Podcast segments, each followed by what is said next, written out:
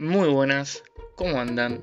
Por acá les habla su servidor, Divertas, con un tema muy interesante. Hoy vamos a aprender core, sore, are y su función. Core se refiere a objetos próximos al hablante. Por ejemplo, este es mi libro. Core vendría a ser como nuestro este, esta, esto. En cuanto a Sore, se refiere a objetos próximos al oyente. Por ejemplo, ese es mi libro. Sore vendría a ser ese, eso o esa. Y por último, are, que se refiere a objetos que están lejos tanto del hablante como del oyente.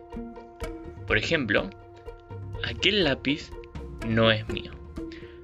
Are vendría a ser aquel, aquella, aquello. ¿Bien? Bueno, aquí termina esta lección. Gracias por escucharme y nos vemos en la próxima.